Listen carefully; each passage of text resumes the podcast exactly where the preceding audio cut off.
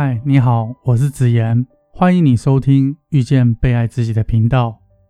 这个频道是我出版第四本书之后才整理的，目的是希望能在我忙碌的工作里，特别抽出时间录制一段音频，和你一起沮丧、喜悦、欢乐，一起难过，甚至一起用我们的双眼去发现这个世界。你是否找不到人生的方向？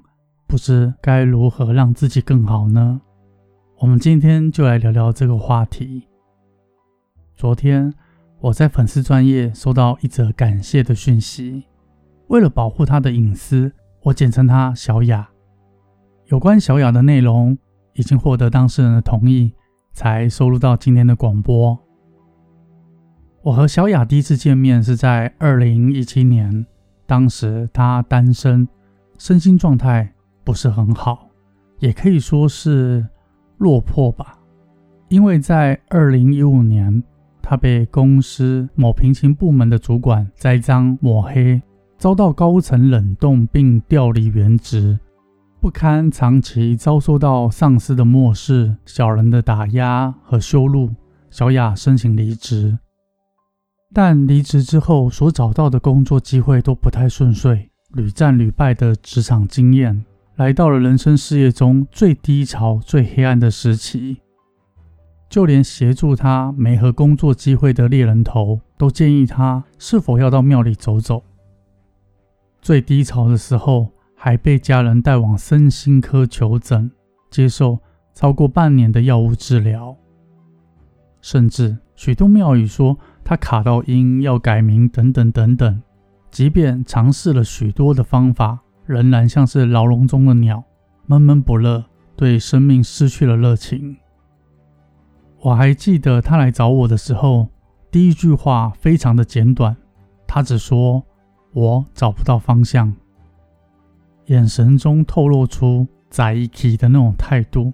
在一起是台语，国语是随他去，陪同他的家人。还不断的帮他询问说他是不是有卡到音啊？我回说他卡到没自信，哪里有卡到什么音呢？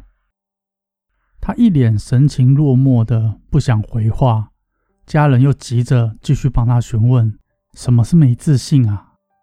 我说绝望、讨厌自己是最大的没自信，这种不自信有时候就像是。刚买来一整箱的新鲜柳丁，如果你没有发现里面有几颗坏掉或发霉，持续放在纸箱里，没过几天，整箱的柳丁都会跟着坏掉一样。家人里面，他妈妈着急的询问他什么时候会嫁呀？我说他现在这种状态，应该没有男人敢喜欢吧。陪坐在一旁，他的妹妹对小雅瞧了一眼。摇了摇头回应：“亲爱的听众，你正面临触礁、找不到方向，或找不到自己的强项，也和小养一样，人生绝望吗？与其不断的追逐成功，我们倒不如坦然的去面对挫折，这样会比追逐来得更有效率。但是说到面对挫折，也许你可能会觉得，说这个我也知道啊，可是面对挫折。”很苦恼，很虐心，很痛苦，很折磨，而且处理挫折并没有想象中这么简单啊。嗯，确实如此。谁能够天天经得起挫折的洗礼，又能保持灿烂的笑容呢？我想跟你分享，一个人的成熟表现是，当他遇到喜欢的事情的时候，他可以去喜欢，但是并不会执着是否能够拥有。在他面对害怕或挫折的事物的时候，也会继续的害怕，但是他选择勇往直前的去面对。很多人会说自己找不到方向，其实找不到方向，千万不要急着为自己找方向，会找不到是因为你太心急了。这就像是你丢失了一件物品，越心急的去寻找，反而找不着。只有留待你平心静气、遗忘此事的同时，才会发现丢失的东西原来就在你的身旁。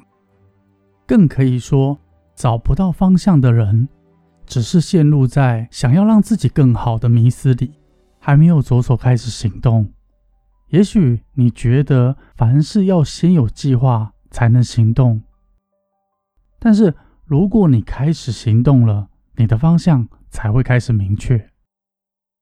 找不到自己强项的人，可以从自己很得心应手的事情开始，这是一个讯号，有的时候可能成为你未来的机会。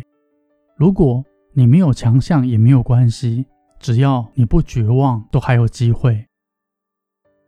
我觉得有一个东西很珍贵，那就是等待。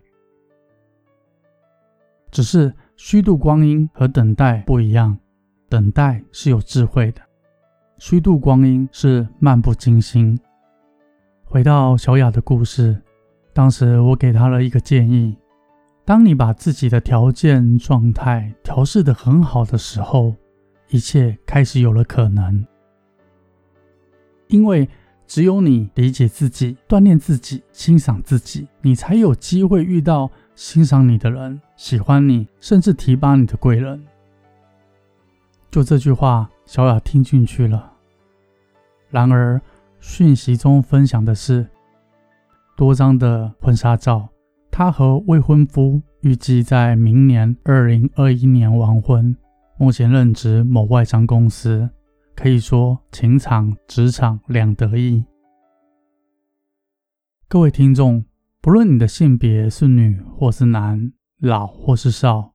人生总是你把自己打理的很好的时候，美好就会悄悄的来到你的生命里。那么，如何知道自己是否有把自己打理的很好呢？就从你在家中的表现、对待家人和心情之中，就能反照现在的你是否顺遂，是否有把自己打理的很好。因为时间的关系，未来有机会再和大家分享如何。发掘自己的天赋。谢谢你的收听，因为缘分，我们再次相遇。